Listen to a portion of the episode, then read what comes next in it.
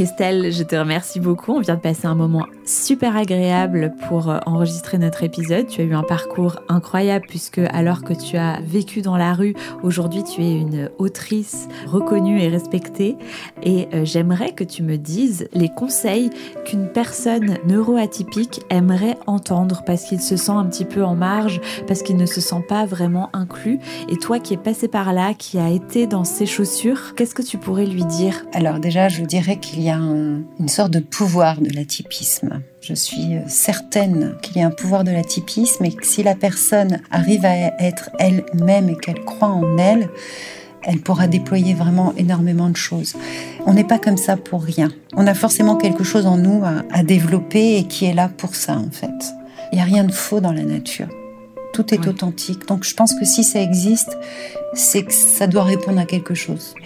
C'est ce que je ressens euh, sincèrement. C'est qu'en fait, cette personne, il faut qu'elle euh, ne sente pas euh, anormale et qu'elle vive tout ce qu'elle a à vivre et tout ce qu'elle ressent, qu'elle ressent d'atypique, mais qui en fait est tout à fait normal. Oui, se sentir spécial plutôt qu'anormal. Voilà, se sentir unique et justement ne pas croire ce que l'on a voulu laisser croire à l'école.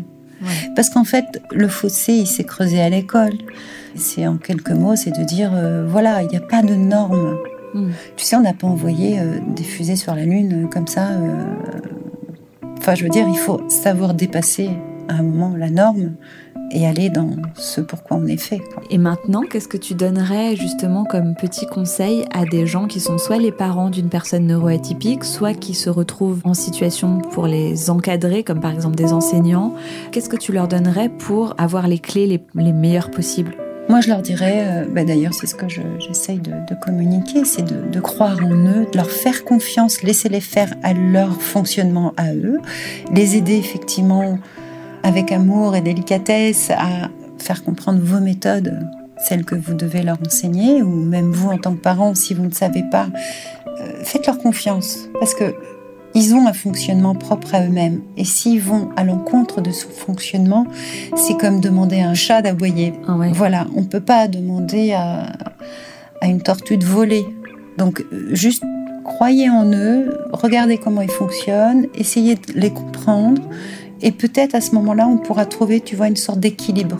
Mais déjà, il faudrait essayer de les comprendre. Déjà, la plupart d'entre eux fonctionnent euh, principalement euh, euh, visuellement, en images, en créativité. Donc déjà, leur donner cette chance d'adapter avec cette créativité-là.